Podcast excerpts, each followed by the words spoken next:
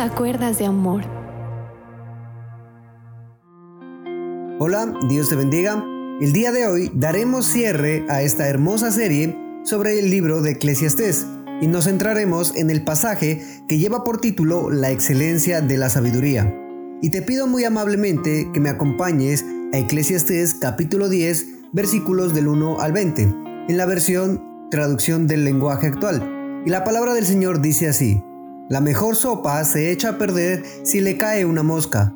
La menor tontería echa a perder tu fama de sabio.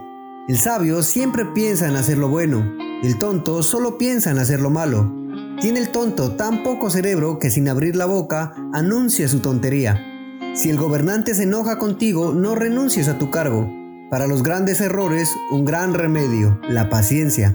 En esta vida he visto algo muy grave parecido al error que cometen los gobernantes, que a la gente incapaz se le dan puestos de gran responsabilidad, mientras que a la gente capaz se le dan los puestos más bajos.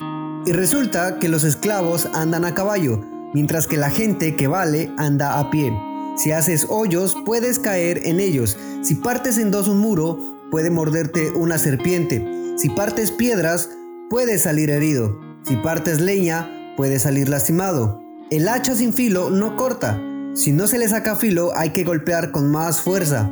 Si quieres prosperar, tienes que saber qué hacer y hacerlo bien. ¿De qué te sirve tener a un encantador de serpientes si la serpiente te muerde antes de ser encantada? Cuando el sabio habla, a todos les cae bien. Cuando el tonto abre la boca, provoca su propia ruina. Comienza diciendo tonterías y acaba diciendo estupideces, pero palabras no le faltan. ¿Qué va a pasar mañana? ¿Qué va a pasar después? Nadie puede saberlo.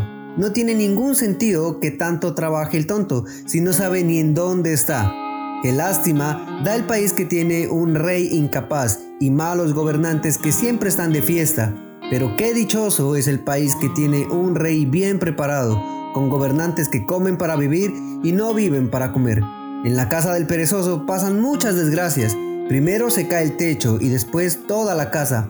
Para estar feliz hace falta pan, para estar contento hace falta vino, y para gozar de todo hace falta dinero. Nunca hables mal del rey ni de la gente poderosa, aunque creas que nadie te oye, las palabras vuelan, son como los pájaros y todo llega a saberse. Bueno, aquí el rey Salomón nos dice que el camino de la excelencia es un proceso que definitivamente requiere de sabiduría para avanzar en la vida y lograr el éxito y la realización tanto personal como profesional. Hablaremos el día de hoy del valor de la sabiduría. Y la sabiduría está más cerca de nosotros de que lo que tal vez nosotros nos imaginamos.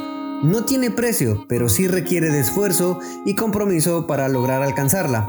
Las personas, por lo general, aspiran a obtener muchos bienes materiales que les permitan tener una calidad de vida y lograr un estatus que les brinde comodidad y bienestar. Lo que le da sentido a nuestra existencia es la misión que vamos a cumplir en esta vida y esto implica descubrir quiénes somos y hacia dónde vamos.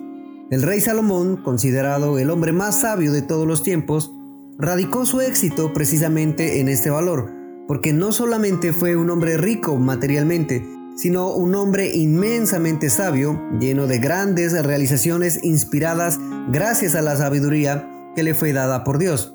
También es importante entender que la sabiduría la da Dios a aquel que la busca con empeño y que está dispuesto a entregar su corazón al Señor para un cambio definitivo y radical, pues ser sabio no es adquirir una serie de conocimientos o habilidades, sino es cultivar un corazón recto, sensato e íntegro, que ande en las santas sendas justas que Dios nos señala.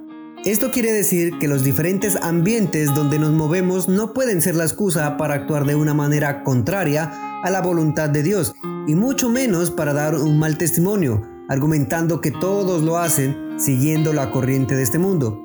Lo primero que debemos comprender para ser sabios es la necesidad de buscar a Dios, porque Él es la fuente de todo conocimiento y el origen de toda la sabiduría. Una vida rica de oración y meditación en la palabra de Dios son las herramientas que Él usará para hacernos esos hijos sabios, que como consecuencia prosperen y tengan victoria en todas las cosas. Y hay muchas cosas que podemos aprender con este pasaje bíblico. Por ejemplo, cuando la palabra dice que la mejor sopa se echa a perder si le cae una mosca y que la menor tontería echa a perder tu fama de sabio, Esto significa que a veces una sola noche de diversión, por ejemplo, puede provocar que usted viva en la oscuridad toda su vida, soportando alguna enfermedad y aunque tenga que enfrentarse a la muerte. Conocemos varios ejemplos que en la vida real dan testimonio de esa experiencia. Varias personas nos han manifestado su amargura al no haber podido corregir un error, una acción sola que malogró el resto de sus vidas. Conocemos muchos casos de padres que han pasado años ocupados en la formación de sus hijos y apoyándoles en sus estudios, para que luego aparezca una amistad perjudicial, un joven o una joven que le arrastren a realizar una acción que le desvía totalmente de su carrera, de sus metas y le transforman en una persona fracasada. Y así, una pequeña locura, una pequeña muestra de insensatez fue todo lo que hizo falta para arruinar la vida de una persona normalmente sabia y sensata y para afectar gravemente la vida de las personas más allegadas a esa persona. Otra enseñanza que podemos extraer es cuando dice que la gente incapaz se le dan puestos de gran responsabilidad, mientras que la gente capaz se le dan los puestos más bajos. Y esto significa que se le ha otorgado una dignidad al pecado. Hubo un tiempo en el que el pecado era algo despreciable, que solo se encontraba en ciertas zonas de la ciudad o del pueblo. Se lo consideraba algo sucio, obsceno o grosero. Tenía la imagen de algo bajo y ruin. Pero en el día de hoy el pecado se ha trasladado a las mejores zonas visibles y se comete con mucho orgullo.